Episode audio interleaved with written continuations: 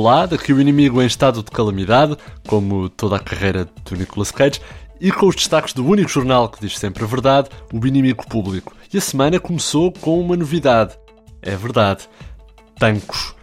Quando se fala em regresso ao normal, com esta história toda do desconfinamento, Tancos é sempre um bom barómetro, porque Tancos é o preço certo dos escândalos políticos. Mesmo em tempos de calamidade, está sempre presente, não é? Com repetições, mas parece novo, porque ninguém se lembra bem do que aconteceu quando viu pela primeira vez em 2017. Novidades sobre Tancos estão então no exclusivo IP, Azeredo Lopes e todos os arguídos do caso do gamanço das armas de Tancos, no que depender da Procuradoria-Geral da República, como diz António Costa, vão ser julgados.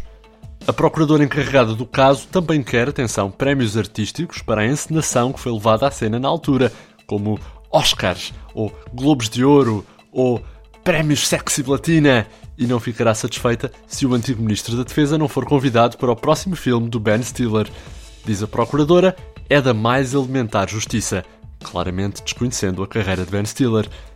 Entretanto, no resto da esfera política, Ventura quer o confinamento de Ricardo Quaresma em campo e que ninguém lhe passa bola, o que causou um... em toda a sociedade. A extrema-direita vai propor na Assembleia da República o confinamento específico da comunidade cigana, para alegria de basicamente todas as caixas de comentários da internet.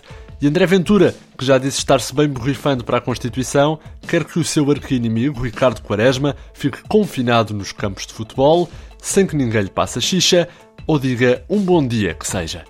E já pediu orçamentos de sapos de loiça também, para pôr nos cantos do campo e assim impedir que ele seja substituído. E agora, o programa favorito dos portugueses, a seguir àquele dos agricultores. Para a malta que não vê uma alface vai para dois meses, a telescola.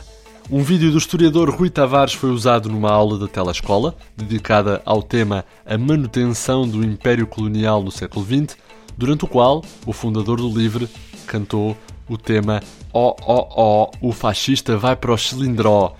Também cantou Oh, oh, oh, não deixem o fascista fugir no popó, acompanhado por um coro formado pelos sindicalistas da CGTP. Joacim Catar Moreira expulsou, no entanto, Rui Tavares da aula e passou ela a ser a professora. Boas notícias para os alunos, apenas metade da matéria vai sair no exame. Porque, percebem?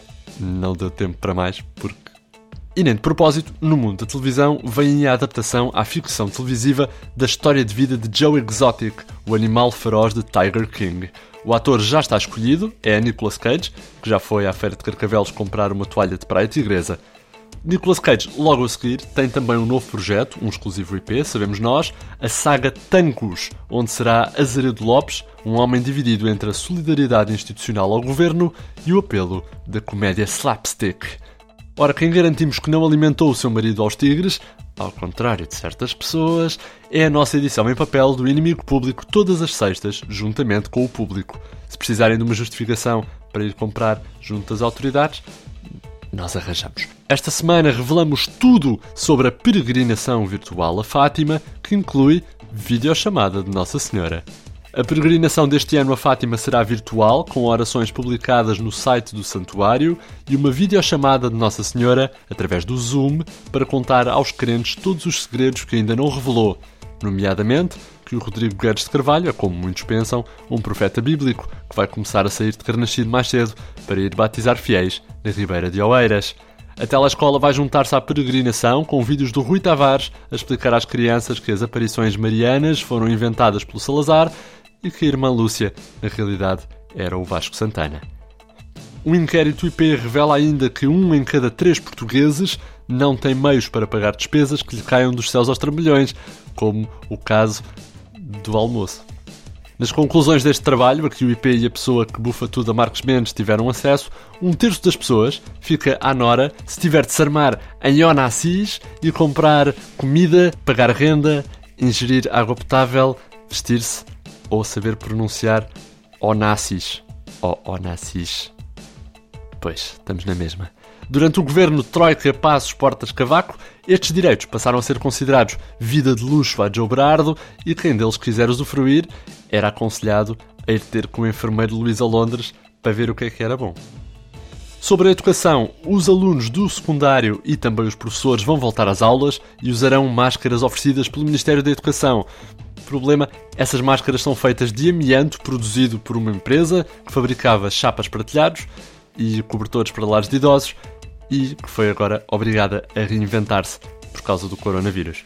Os alunos estudiosos vão ser ainda mais gozados, porque os óculos embaciam por cima da máscara, enquanto o bajulador da turma vai voluntariar-se para andar ali a ajeitar a viseira à professora.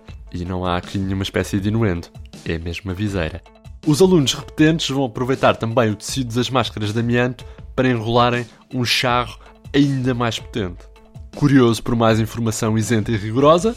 Pois é, na edição em papel descobram ainda que a vida das siamesas Marta Temido e Graça Freitas vai ser um reality show, chama-se Curva no Planalto, diz que vai ser bom. A Direção-Geral de Saúde aconselha os chineses a mudar de hábitos e a começarem a ferver os morcegos. Quem não utilizar máscara nos transportes públicos tem de viajar em cima da carruagem ou do autocarro. E as cabeleireiras são agora obrigadas a usar máscara e a não falarem da vida pessoal. Estas e outras notícias em inimigo.público.pt foi assim o mundo aos olhos do inimigo público, com notícias frescas de Mário Botequilha, Vitória Elias e João Henrique, trabalho sonoro de Takeaway com a qualidade e simpatia no atendimento de Eva Esteves, André Dias a despedir-se com amizade. Até para a semana.